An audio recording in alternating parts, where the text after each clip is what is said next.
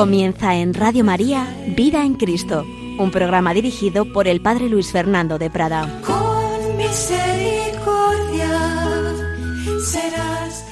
Y precisamente en este día de Santa Teresa de Jesús, tan amante de la humanidad de Jesucristo, seguimos hablando del corazón de Jesús, centro íntimo de esa humanidad. Así dice el Señor,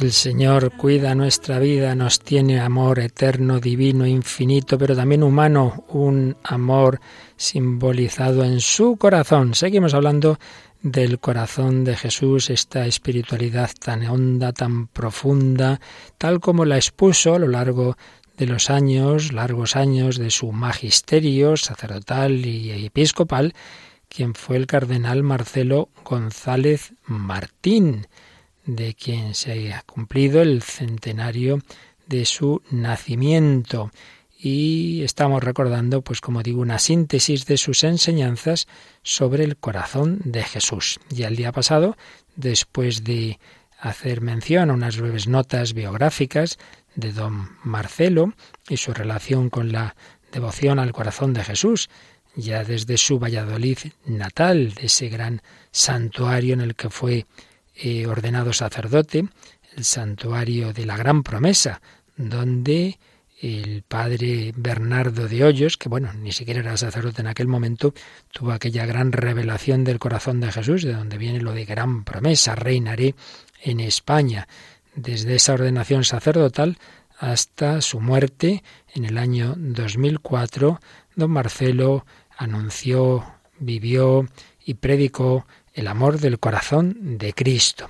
Y estábamos, como digo, sintetizando un poco sus enseñanzas en base a varias ponencias, charlas y alguna homilía que tuvo a lo largo de su vida. Veíamos cómo él mismo, siguiendo los documentos de los papas, del magisterio de la Iglesia, había sintetizado lo que significa esta espiritualidad del corazón de Jesús y su evolución histórica con dos grandes etapas, una primera desde el Evangelio hasta Santa Margarita María de Alacoque, allá por 1675. En esa primera etapa, esa espiritualidad del corazón de Jesús está, digamos, implícita. No, no si muchas veces no se menciona la expresión como tal, pero está, está el trasfondo, está esa humanidad de Cristo, está esa su misericordia, está ese amor personal, etcétera.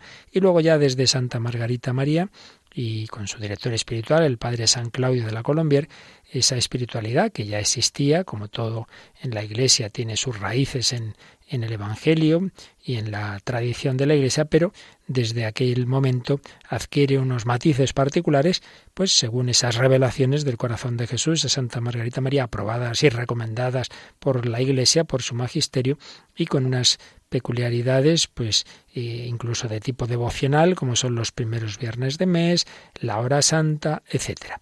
Todo esto veíamos como lo sintetizaba don Marcelo y resumía esas etapas y lo que el magisterio de la Iglesia ha enseñado eh, y recomendado, como digo, de esta espiritualidad. Los últimos años de su vida, don Marcelo siguió insistiendo, ya jubilado, ya como emérito, pero seguía insistiendo en que es una espiritualidad no pasada de moda, sino que, por ejemplo, en una ponencia que tuvo en el año 2000, precisamente en ese santuario de la Gran Promesa de Valladolid, que él tanto quería, tuvo allí una ponencia en la que habló de la espiritualidad del corazón de Jesús como una espiritualidad para el tercer milenio, para el tercer milenio. Estábamos en el gran jubileo del 2000, bajo la magna figura de San Juan Pablo II, que había publicado en 1999 una carta sobre la espiritualidad del corazón de Jesús de cara al tercer milenio, porque se había cumplido, cuando estaba Juan Pablo II en uno de sus viajes a su tierra, Polonia, se cumplía en ese momento el centenario de la consagración de la humanidad al corazón de Jesús que había hecho el Papa León XIII.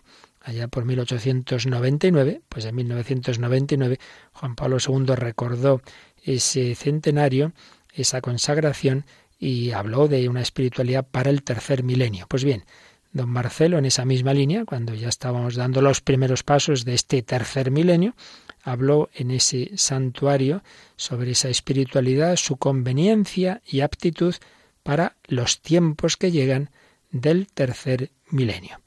En esa ocasión hablaba de espiritualidad más que de devoción, porque explicaba, hablo de la espiritualidad, no de la devoción, ya que los actos devocionales tienen el peligro de repetirse rutinariamente, sin que se penetre en lo sustancial de una espiritualidad asimilada y vivida.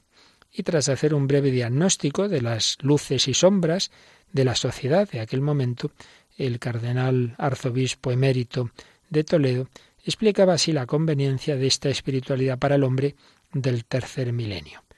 La espiritualidad que se nutre del corazón de Jesús es una espiritualidad de encuentro con Jesucristo. Y Cristo es el centro de la religión cristiana. Si queremos saber qué siente, qué busca con su predicación, qué nos pide, qué piensa de las bienaventuranzas, de los mandamientos, etcétera, etcétera, tenemos que acudir a Él, pero a Él en su corazón, es decir, en su amor. Y aquí este corazón que tanto ha amado a los hombres. Citaba don Marcelo esa frase de Jesús a Santa Margarita María y añadía, es el Cristo del amor. El que vive esta espiritualidad se mueve en el Dios del amor. Señalaba a continuación el ya anciano cardenal que en una comunidad que se viva en serio esta espiritualidad del corazón de Cristo, es fácil que se practiquen la caridad y el perdón, combatir los egoísmos y ansias de placer, transformar el ambiente y vivir conforme al Evangelio un número creciente de personas y familias. Más aún, una espiritualidad así soluciona de raíz muchos problemas ecológicos y nos lleva a fomentar las vocaciones sacerdotales y religiosas a perpetuidad, como es perpetuo el amor del mismo Cristo. Palabras que decía don Marcelo, como digo, en el año 2000. Y el año siguiente, en mayo de 2001, volvía a ese santuario de la Gran Promesa y pronunciaba una breve conferencia titulada La misericordia de Jesús en el Evangelio. Y es que yo por lo que he estado viendo en esas sus intervenciones, los últimos años de su vida, don Marcelo sobre todo subrayaba la misericordia. Y es que, como también explicamos el día pasado, el Señor, en cómo va conduciendo a su Iglesia por su Espíritu, los últimos siglos sobre todo, también nos quiere insistir en, que acudamos a su misericordia. Decía entonces don Marcelo en 2001, Dejadme que yo os hable hoy de la misericordia del corazón de Jesús. Es lo que más brilla en él, como fulgor divino, que se derrama sobre la humanidad necesitada de que Dios la contemple con ojos misericordiosos. Si es así, que la misericordia es la nota más viva y más brillante del corazón de Cristo, quizás sea porque la contranota es nuestro egoísmo. Recordaba a continuación diversos rasgos evangélicos en que se manifiesta ese amor del corazón de Jesús y concluía, si hay en Jesús esas actitudes de protección y misericordia, es porque hay amor. Y si hay amor, es porque hay un corazón que busca al que se ha cerrado para abrirle al amor del suyo. Esta es la raíz última de su misericordia. Nos encontramos con el corazón de Jesús. Por eso podemos añadir nosotros que hay una absoluta conformidad entre la espiritualidad del corazón de Jesús, tal como el Señor la ha ido mostrando en estos últimos siglos, y la devoción o espiritualidad, la misericordia, que ha manifestado el Señor particularmente a través de Sor Faustina. Pues en el fondo es lo mismo, claro. Don Marcelo, tras recordar otros textos evangélicos, señalaba, no es extraño que en una efusión de ese amor y buscando a los que viven alejados, quiera el Señor utilizar a Santa Margarita María de Alacoque, que arde en el fuego de ese amor y anhela deshacerse en una entrega de total holocausto. Y añadía que esta espiritualidad busca ante todo al pueblo sencillo, para que capte el contenido de la promesa de los nueve primeros viernes y actos de culto eucarístico semejantes, que, enriquecidos por los papas sucesivamente, se extiendan por las comunidades cristianas y levanten oleadas de fervor en cofradías y agrupaciones que siguen dando testimonio. Si eso lo decía en mayo de 2001, un mes después, en junio, estaba en un pueblecito de Badajoz, Peña el Sordo, para la inauguración de un monumento al corazón de Jesús, y allí en su homilía insistía en esto. Cristo es la misericordia. Su corazón está abierto para recibir a todos. Él no se cansa de nadie. Su yugo es suave y su carga ligera. Venid a mi corazón, que desea recibiros. Sí, hay que vivir ese corazón. Qué bellas palabras que debemos oír para nosotros mismos, cuando a veces quizá nos desanimamos y pensamos, ay, es que es que soy un desastre, ¿cómo, cómo voy a volver al Señor? Su corazón está abierto para ti, Él no se cansa de nadie, tampoco de ti ni de mí, el Señor no se cansa de nosotros. Bien, pues después de sintetizar estas alusiones de don Marcelo a la misericordia del Señor, vamos a ver cómo él distinguía a lo largo de diversas intervenciones qué es lo esencial y lo accidental en la devoción al corazón de Jesús. Ya vimos cómo él expresaba lo que los documentos de los papas eh, sobre el corazón de Jesús iban señalando de qué es lo esencial, pero vamos a ver ahora cómo él distinguía eh, en esta espiritualidad lo más importante y lo que puede ser más variable, más accidental, más sujeto a cambios. En septiembre de 1974, septiembre del, año 74, por tanto, estando ya en, Toledo, eh, don Marcelo, antes del inicio del año santo de la reconciliación de 1975, pronunciaba un discurso en un Congreso Sacerdotal Internacional que conmemoraba el tercer centenario de las revelaciones a Santa Margarita María. La ponencia se titulaba El Sagrado Corazón y el Año Santo, Pax et Reconciliatio Nostra, en latín, paz y reconciliación nuestra. Se basaba sobre todo, una vez más, en la gran encíclica de Pío XII sobre el corazón de Jesús, Laurietis Aqua. Y ahí don Marcelo exponía cómo hablar del corazón de Jesús es hablar de la misión salvadora del Redentor. Y es la expresión sensible del inabarcable amor de Dios a los hombres. El adorable corazón de Jesucristo late con amor divino al mismo tiempo que humano, desde que la Virgen pronunció su fiat. Fijaos qué bonito. El amor divino se ha hecho humano, se ha hecho sensible en el corazón de Cristo, desde la encarnación, desde que María dio su fiat. Y en un bello párrafo explicaba esto. El corazón de Jesús designa la realidad en la que el misterio de Dios está presente como cercanía que nos ama, se compadece de nosotros, expía nuestros pecados y se da a sí mismo en sacrificio. En el corazón de Cristo sabemos quién ha querido ser Dios para nosotros. En Él, el enigma al que conduce toda la realidad y sabiduría del mundo se transforma en misterio de amor y de redención que nos salva y nos da la felicidad. Nuestro corazón descansa a la luz de su verdad y de su amor, y en él sabemos de la verdadera sabiduría y del verdadero amor, sin los que todo es pasajero, vano y fugaz. Como vemos, está aquí Marcelo expresando lo esencial. Lo esencial de esta espiritualidad es ir a ese amor divino y humano de Dios, del Dios hecho hombre, hacia nosotros. Pero además, don Marcelo intentaba explicar el significado de la palabra corazón aunque es una de esas palabras cumbres por su capacidad expresiva y sería muy largo de definir su significado bíblico, el cardenal calificaba el corazón como el centro íntimo, libre, profundo, personal de nuestra vida interior. El corazón es como el símbolo central de la persona. Y citando a aquel gran teólogo que fue Romano Guardini, don Marcelo se hacía unas preguntas con unas líneas, con unas frases realmente muy bellas. ¿Qué es seguro? ¿Qué es seguro? Tan seguro que podamos entregarnos a ello a ciegas, tan seguro que podamos enraizar en ello todas las cosas. Nuestra respuesta será el amor de Jesucristo. No podemos decir siquiera el amor de Dios porque a fin de cuentas, solo por medio de Jesucristo, sabemos que Dios nos ama. Creo que esto es muy importante, muy bello en nuestra vida.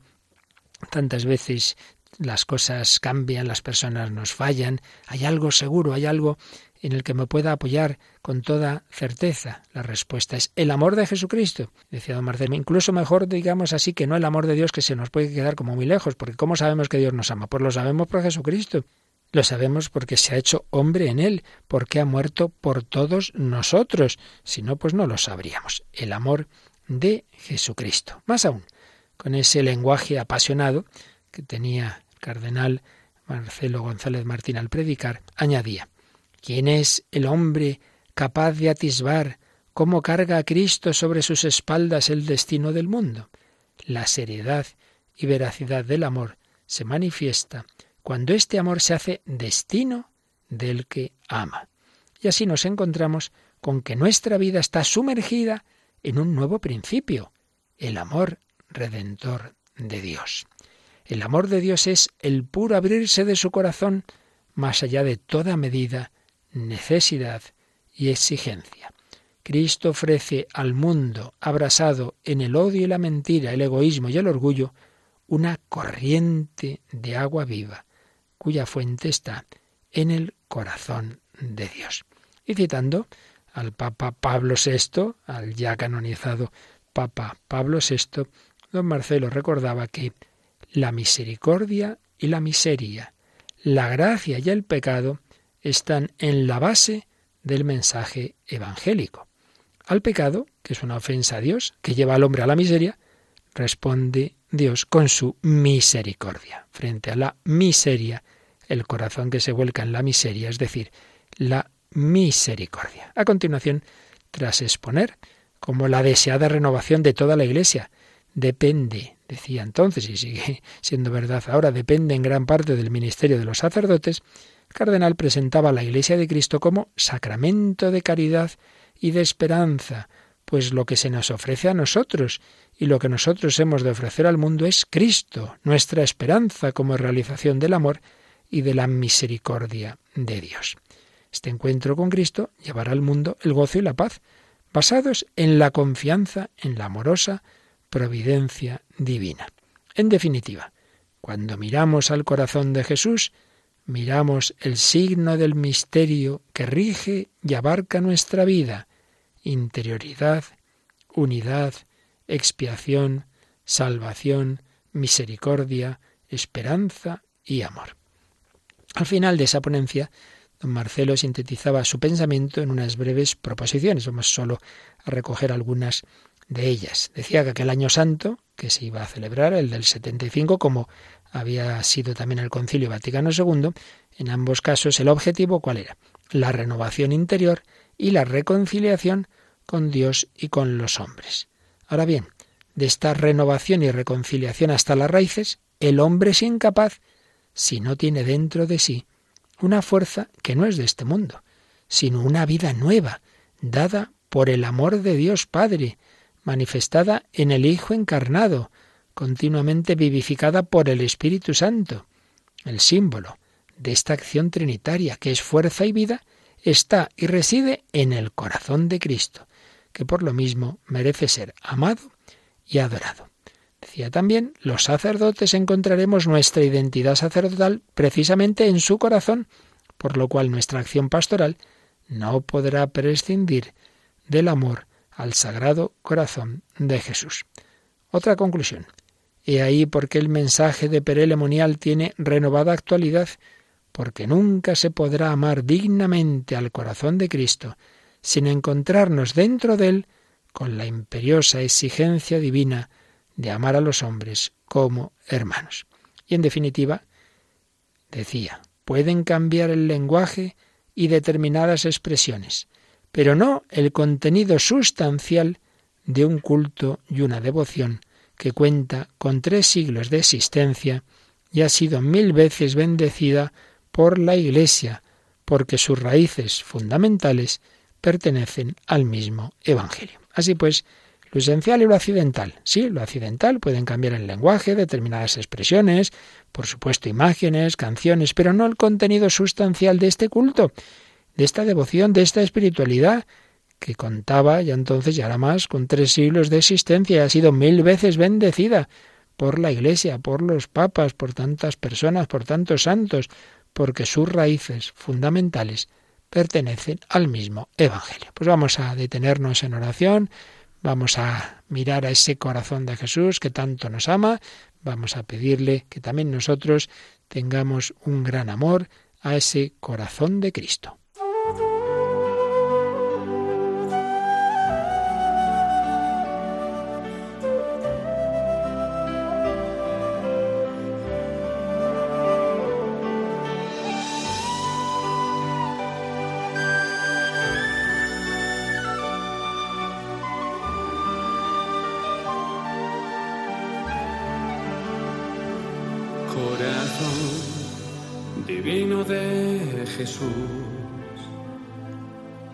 Por el corazón inmaculado de María. Nos consagramos a tu corazón para vivir el bautismo y ser fieles como hijos de la iglesia para sembrar fraternidad, para llevar la buena noticia a los que sufren.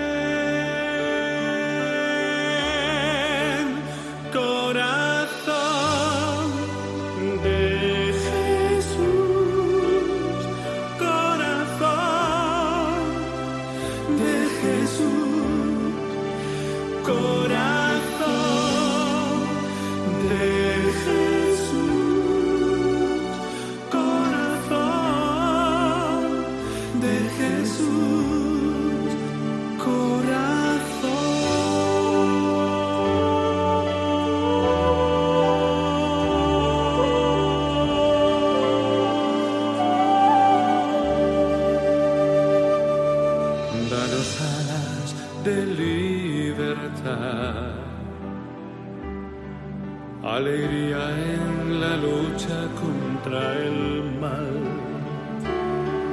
esperanza para sembrar nuestra tierra de la nueva evangelización.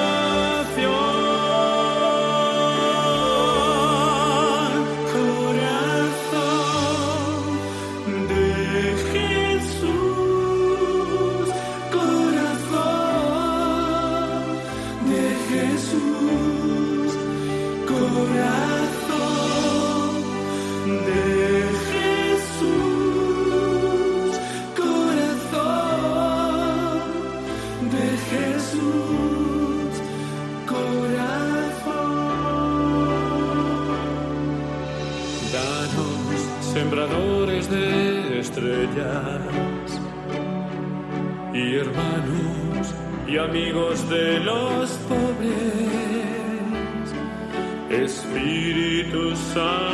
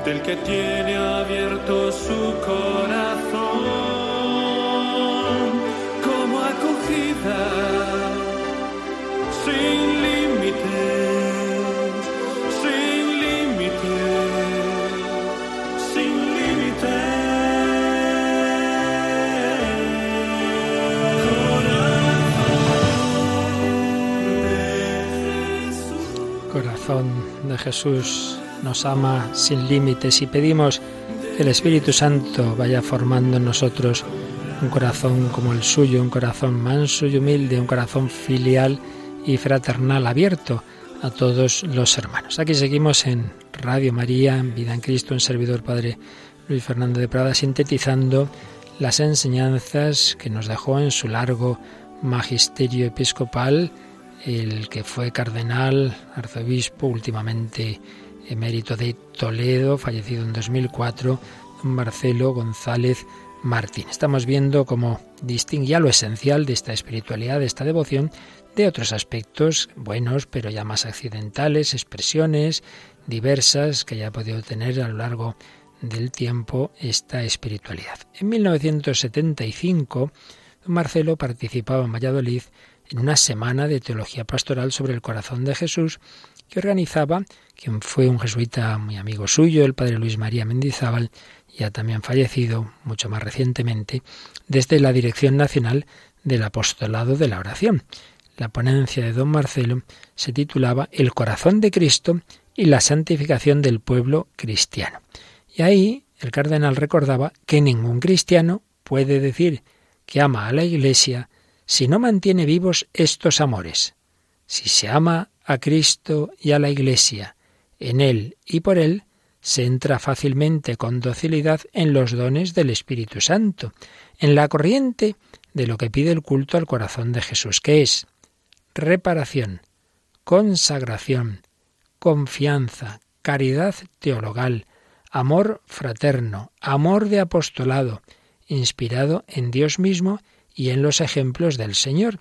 Y esta es la santidad de que nos habla el Vaticano II. Pues fijaos cómo había don Marcelo sintetizado en unas palabras lo esencial a lo que nos quiere llevar el corazón de Jesús. No es una devoción de decir cuatro palabritas, cuatro cantos, eh, hago una fórmula y ya está. No, no, como que ya está.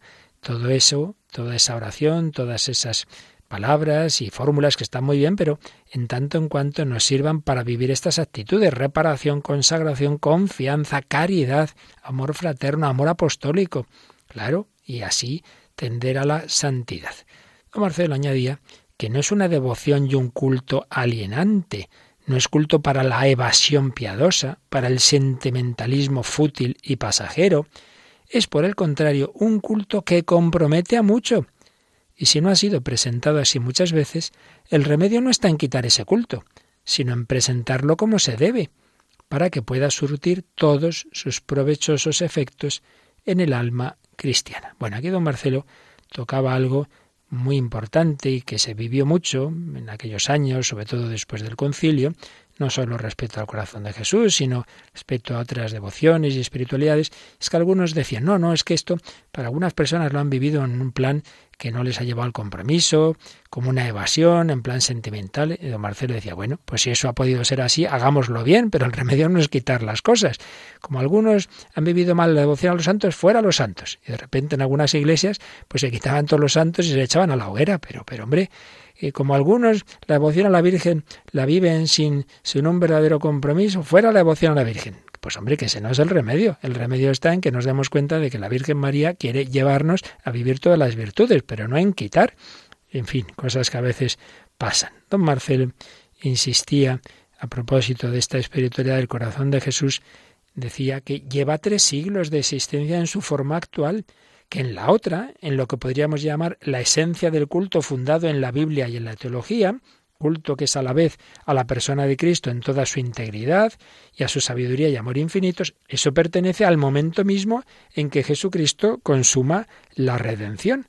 ¿Veis? Aquí de nuevo aquello que ya vimos antes, de cómo don Marcelo distinguía lo que es la esencia eh, de esta espiritualidad que brota del Evangelio, por tanto es tan antigua como el cristianismo, de luego ya las formas que ha tomado en los últimos siglos. Lo esencial pertenece al momento mismo en que Jesucristo consuma la redención.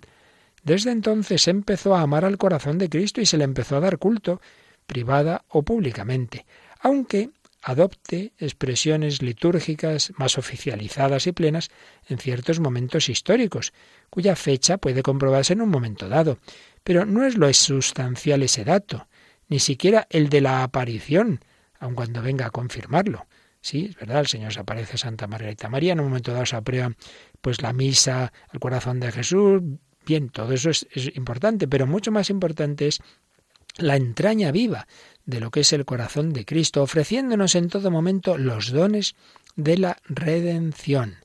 El hecho de que en cierto momento de la historia pueda aparecer, aunque sea por medio de revelaciones privadas, confirmando algo que pertenece a la más viva entraña del Evangelio, no tiene nada de extraño. Por el contrario, podría muy bien interpretarse de la misma manera que lo hacemos cuando hablamos del progreso doctrinal en la ponderación de las mismas verdades, sobre las cuales, permaneciendo sustancialmente idénticas, admitimos, como es lógico, un crecimiento que va lográndose con el tiempo en su expresión y asimilación. Bueno, quizá alguno se haya podido perder un poco en este párrafo. Lo que quería decir, don Marcelo, es que las realidades eh, que creemos y que vivimos en la Iglesia Todas, obviamente, proceden de la revelación. Aquí no nos inventamos nada, todo viene de, de, Cristo. Y, nos llega a través de la escritura y de la tradición de la vida de la Iglesia.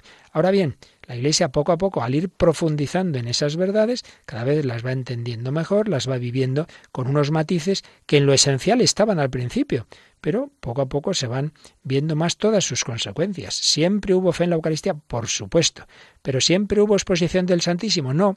Eso es un aspecto de desarrollo de la espiritualidad eucarística que está fundada en la palabra de Jesús, pero que poco a poco se fue tomando más conciencia de lo que implicaba y llevando unas determinadas formas concretas de devoción, que esas ya sí son recientes, pero basadas en, en todo lo anterior.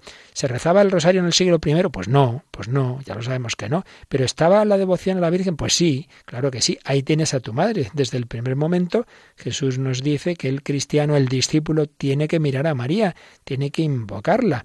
Luego ya las formas concretas en que se puede ir viviendo esa espiritualidad, esa devoción, el Señor con su Espíritu Santo ha ido guiando a la Iglesia y matizando lo que estaba en el principio. Bueno, pues algo así pasa con el corazón de Jesús, claro que está en el Evangelio, aprende de mí que soy manso y humilde de corazón, el corazón abierto en la cruz, pero luego el Señor va dándonos formas más concretas y particulares de vivir la relación con Él, incluso a veces lo hace de manera extraordinaria, con apariciones, como es esas revelaciones del corazón de Jesús, a Santa Margarita María, igual que la Virgen María también, en un momento dado, como Fátima o Lourdes, pues matiza y pide, pues, por ejemplo, rezar el rosario. Bien, finalmente podemos recordar que en una de las últimas conferencias de don Marcelo en el Santuario de la Gran Promesa, antes la citábamos en junio de 2000, eh, sintetizaba lo esencial de esta devoción en cuatro palabras. Cuatro palabras. Orar, adorar, consagrar y reparar. Bueno, pues tomémoslas para nosotros. Oración, adoración, consagración y reparación. Como vemos, están saliendo diversos temas, a veces un poco con repetición, pero son de distintas formas de decir unas verdades importantes que nos vienen muy bien. Y ahora vamos a pasar a otra dimensión, la dimensión social de la espiritualidad del corazón de Jesús. Con frecuencia se ha criticado a esta espiritualidad y a otras también en la vida de la Iglesia que eh, quizá pues podía dar un cariz interiorista. Yo, Jesús y yo nos queremos mucho y, y que uno pues con espiritualidades así se olvida de la dimensión social del cristianismo. Bueno, desde luego, eso no se le podría acusar a don Marcelo porque desde muy joven y desde sus tiempos de joven sacerdote en Valladolid se preocupó muchísimo por la justicia social y la caridad fraterna. Promovió obras sociales en su Valladolid, es muy famosa pues un, barrio que él promovió de viviendas sociales, eh, le impactó mucho pues que un día apareció en Valladolid un hombre muerto de hambre, decía esto no se puede permitir, que en una ciudad católica haya personas que, que estén pasando hambre de esta manera, en fin, tenía muy claro, tan claro, que cuando es consagrado obispo, su lema es pauperes evangelizantur, los pobres son evangelizados, una preocupación que siempre tuvo por promover todo lo que es caritas y todo lo que es la ayuda a los más necesitados. Por eso, eh, también iba a hablar de cómo esta devoción, esta espiritualidad, este culto, tiene una dimensión social. Y de hecho, una de sus primeras reflexiones se titula así, dimensión social del culto al Sagrado Corazón de Jesús. Y fue un discurso pronunciado en el Palacio de la Música de Barcelona el 24 de octubre de 1961, dentro de un congreso, primer congreso internacional, sobre el culto al Sagrado Corazón de Jesús. Era ya obispo muy reciente, obispo de Astorga. Entonces, don Marcelo reconocía que algunas expresiones populares de este culto daban una impresión sensiblera del mismo y tenían el peligro de reducirlo a una especie de evasión sentimental a propósito para ciertas fiestas del año o para ciertas procesiones callejeras. Pero claro, decía que los hombres muchas veces hacemos ese tipo de reducciones sentimentales con muchas verdades. Por ejemplo, con el misterio de Belén.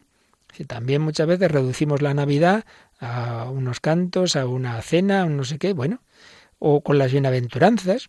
Pero decía, el hecho de que tengamos ese peligro de reducir en plan sentimental unas realidades, unas verdades evangélicas, no quiere decir que esas realidades en sí mismas sean algo sensiblero, no, no, lo que quiere decir es que somos nosotros los que, decía, por la torpeza de nuestro egoísmo, muchas veces mutilamos el mensaje del Santo Evangelio. Pero eso no es así en sí mismo. En sí misma, la devoción al corazón de Jesús es una síntesis del Evangelio y compendio de la redención. Y si es síntesis del Evangelio, necesariamente tiene una dimensión social. Y esto lo mostraba Marcelo González Martín recordando, en primer lugar, que los grandes pontífices que han escrito las encíclicas sociales son los mismos que han escrito también las encíclicas sobre el corazón de Jesús. Pues sí, es una cosa muy llamativa. Las grandes encíclicas de los papas desde León XIII, los mismos papas que escribieron grandes encíclicas sociales, la primera precisamente de León XIII, la Rerum Novarum, y otras posteriores, de, los papas que le sucedieron, esos mismos papas que escribieron encíclicas sociales escribieron grandes encíclicas sobre el corazón de Jesús. Concretamente, comentaba don Marcelo, que el papa de la Rerum Novarum, León XIII, es también el papa de la encíclica Annum Sacrum, el que en 1899, como antes recordábamos, hizo la consagración del mundo al corazón de Jesús.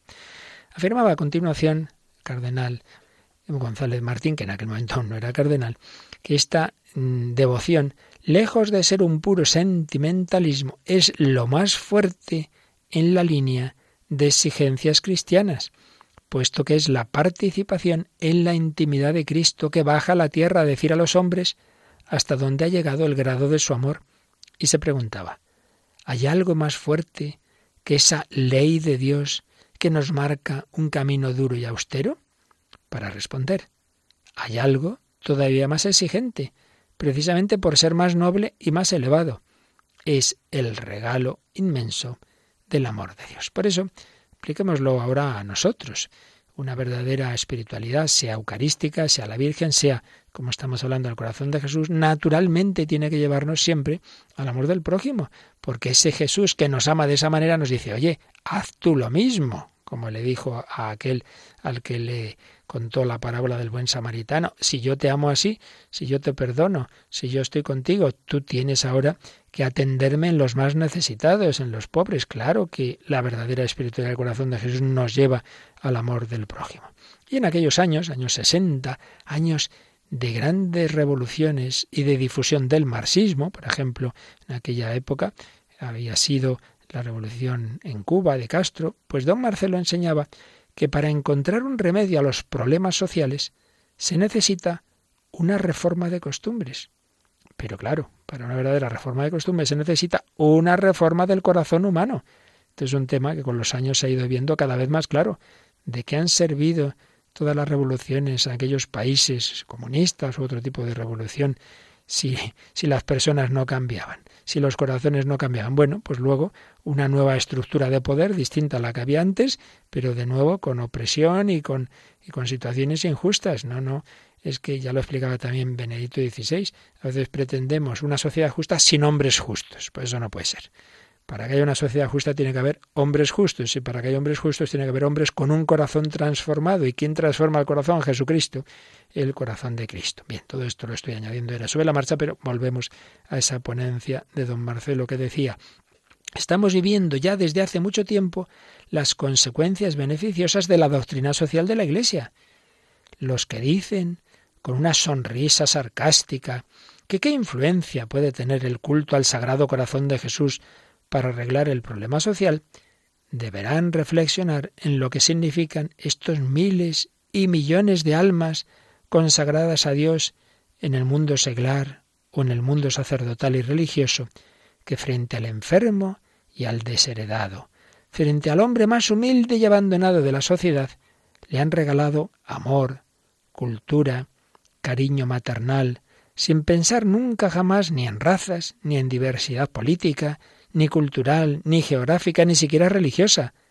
¿O es que tenía que esperar la Iglesia de Dios a que viniera Carlos Marx a predicarnos su mensaje social para enseñar a los hombres el camino del amor? Pues está claro que no.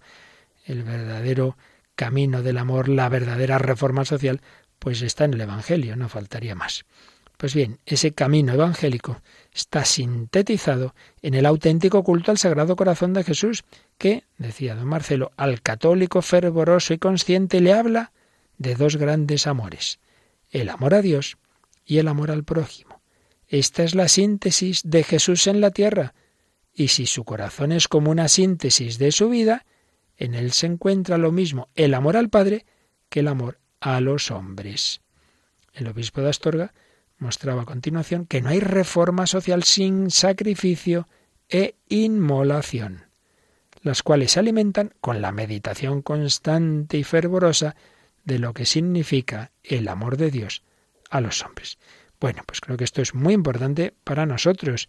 La virtud de la caridad, la virtud teologal de la caridad es amor a Dios y al prójimo indisolublemente unidos. Si uno dice, no, no, yo me especializo en el amor de Dios, pero no el del prójimo, pues no, eso no puede ser verdadero amor a Dios, porque Dios quiere que ames a sus hijos. O al revés, yo me especializo en el amor al prójimo, ¿eh? pero yo no voy a la iglesia, hombre, que no puede ser.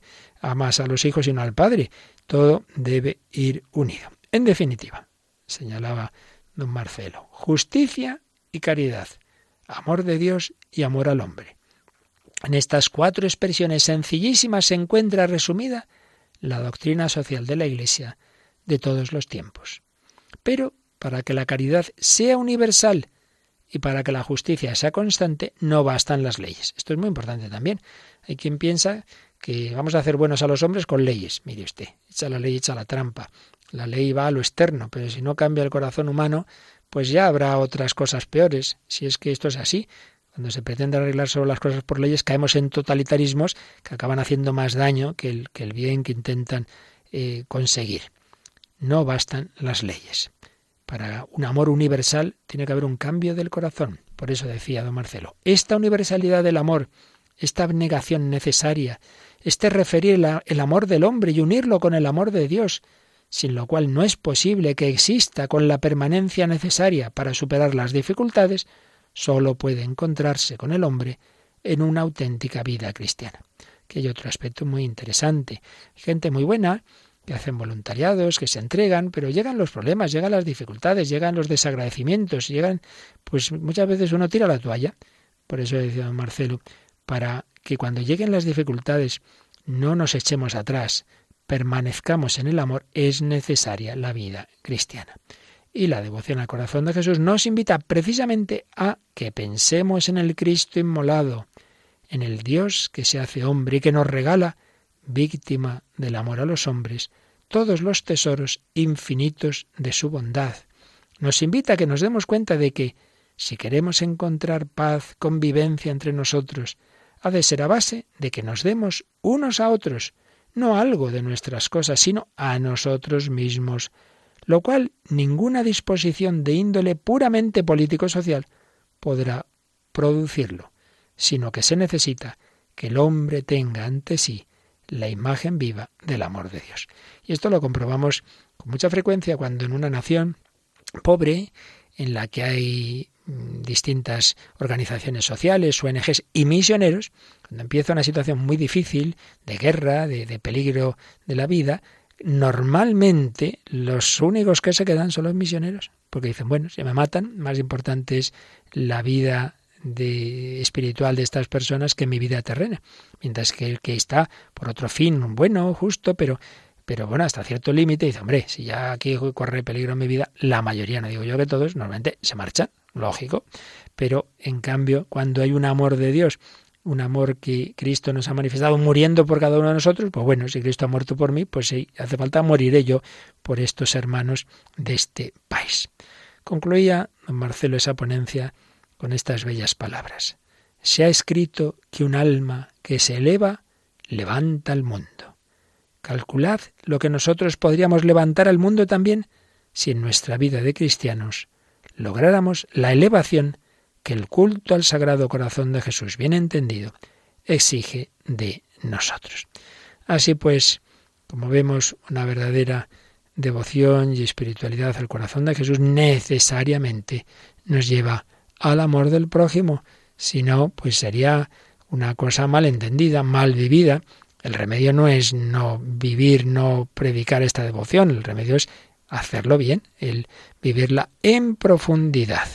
Pues se lo pedimos al corazón de Jesús, que nos enseñe a tener esa mirada hacia Él, una mirada que se convierta en mirada al prójimo desde su mismo corazón.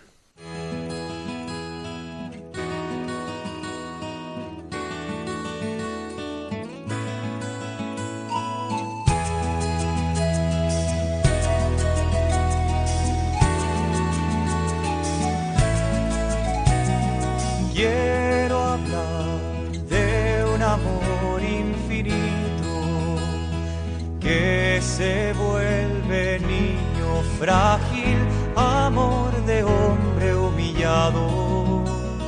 Quiero hablar de un amor apasionado.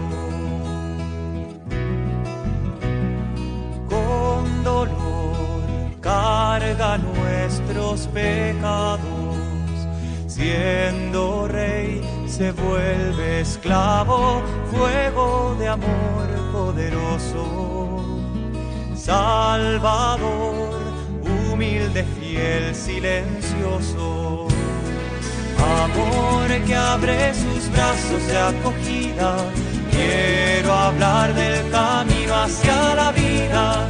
Corazón paciente, amor ardiente. Quiero hablar de aquel que vence a la muerte.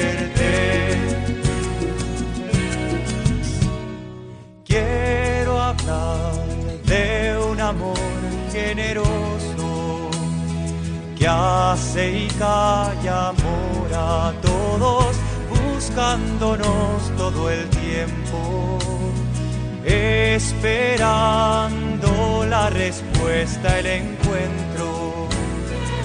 Amor que abre sus brazos de acogida, quiero hablar del camino hacia la vida corazón paciente, amor ardiente, quiero hablar de aquel que vence a la muerte.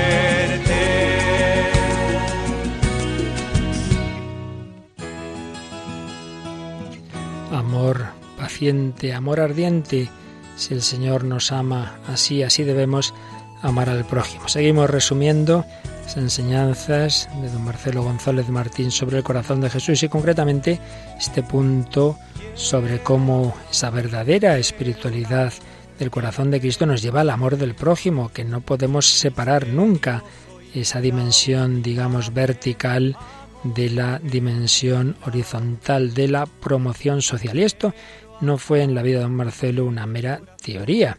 Tenemos un caso muy bello, muy bonito, en que vemos cómo unió lo que sería el culto al corazón de Jesús con la dimensión social. Concretamente, hay una carta pastoral que en junio de 1965 don Marcelo dirigía a sus fieles de Astorga, su primera diócesis.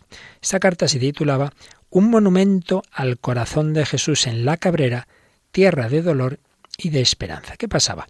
Pues que llegaba el momento de inaugurar una imagen del corazón de Cristo en la Cabrera Alta, tras años, largos años de esfuerzos de diversos sacerdotes y seglares de la zona.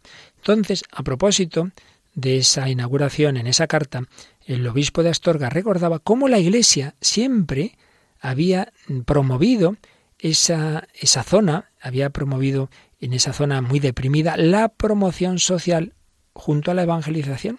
Bueno, lo que siempre ha hecho la Iglesia, los misioneros, decía cómo los mismos sacerdotes que predicaban la palabra de Dios y administraban los sacramentos fueron los que enseñaron las letras humanas cuando no había maestros. Es que era una zona, en tiempos anteriores, pues, pues muy eh, incomunicada y muchos no querían ir allí, eran los sacerdotes que a la vez que catequizaban enseñaban las letras. Ellos los que ayudaron a curar a los enfermos cuando no había médicos ni medicinas. Ellos los que infundieron el respeto a las leyes cuando no había regidores ni jueces. Seguía hablando don Marcelo de cómo después de la guerra civil los sacerdotes habían promovido la instalación del servicio eléctrico, el desarrollo de carreteras, escuelas, viviendas para maestros, etc. Entonces aprovechaba la ocasión de la inauguración de ese monumento para recordar que si la Cabrera Alta había mejorado, la Cabrera Baja seguía con graves carencias, para las que pedía la colaboración de autoridades provinciales y nacionales. ¿Y por qué pedía esto? Pues escribía esto. Como obispo de esta diócesis tengo el deber de preocuparme por la situación espiritual ante todo de mis diocesanos. Pero aún debo añadir que la caridad y la misericordia me obligaban también a fijarme en su situación humana, cuando ésta es tan grave que dificulta la vida del espíritu, o sencillamente comporta sufrimientos que superan lo normal de la vida. Entonces, al inaugurar ese monumento no se quedaba contento con que bien ya tenemos este monumento, sino que aprovechaba para pedir que se atendiera las necesidades humanas de todas esas gentes de aquella tierra en aquel momento eh, tan deprimida. Por eso añadía unas palabras realmente bellísimas y conmovedoras en esa petición a las autoridades de ayudar eh, a promover toda esa zona. Se lo pido a todos en nombre del dolor y el sufrimiento de los que allí han vivido, en nombre de la ilusión y la esperanza de una vida mejor por parte de los niños que allí viven, en nombre de todas las familias en cuyos hogares se ama a Dios y a la patria, en nombre también de Jesucristo Redentor, a cuyo corazón adorable levantamos ahora una estatua en la Cabrera Alta. Si por quedar tan lejos esta imagen que se levanta ahora aquí no tuviera capacidad para mover el espíritu de aquellos a quienes me dirijo, apelo entonces a otra imagen más alta del mismo corazón de Jesús que se va a erigir en el centro mismo de España. Claro, en aquel momento se estaba reconstruyendo la imagen del corazón de Jesús del Cero de los Ángeles, la que había sido dinamitada en la guerra. Entonces decía, bueno, si las autoridades de esta zona pues no, no son suficientes, me dirijo, estaba dirigiéndose en definitiva a las autoridades nacionales. Apelo a otra imagen más alta del mismo corazón de Jesús que se va a erigir en el centro mismo de España, la del Cerro de los Ángeles. Queríamos y seguimos queriendo que Jesucristo reine en la sociedad española. Para ello es necesario que a cada rincón de cada provincia, donde el dolor y la pobreza hacen la vida casi insoportable, llegue un poco más de amor y de justicia. Entonces los monumentos tienen pleno sentido. Fijaos qué belleza como unía Marcelo la devoción al Señor a través de una imagen con la promoción de la justicia social. Y había dicho también en la carta unos párrafos antes, de día y de noche. Al ser vista esta imagen, esa imagen que se inauguraba del corazón de Jesús, nos predicará a todos amor, justicia, paz y verdad. Y entonces así no nos limitaremos a que se levante una estatua en lo alto de una montaña. Nos esforzaremos humildemente por vivir el santo Evangelio de Jesús. Pues ya veis que, que unión de todos los aspectos. La solución no es no hacer imágenes, no tener monumentos, no, no. La solución es hacerlos, pero que eh, nos demos cuenta de que una imagen sea una imagen pública, como era este el caso, sea la que tenemos en nuestra casa, etcétera, nos recuerde que el Señor nos invita a todos a vivir el Evangelio en toda su integridad. No es simplemente tener la imagen y decir cuatro oraciones, es que vivamos el amor universal, que vivamos la caridad, que nos demos cuenta de que Jesucristo ha muerto por todas las personas con las que yo me encuentro y por tanto que esa devoción al corazón de Jesús nos lleve a mirar también el corazón herido de nuestros hermanos. Seguiremos próximos días, si Dios quiere, profundizando en estas enseñanzas de don Marcelo González Martín sobre el corazón de Jesús. Corazón de Jesús, haz nuestro corazón semejante al tuyo.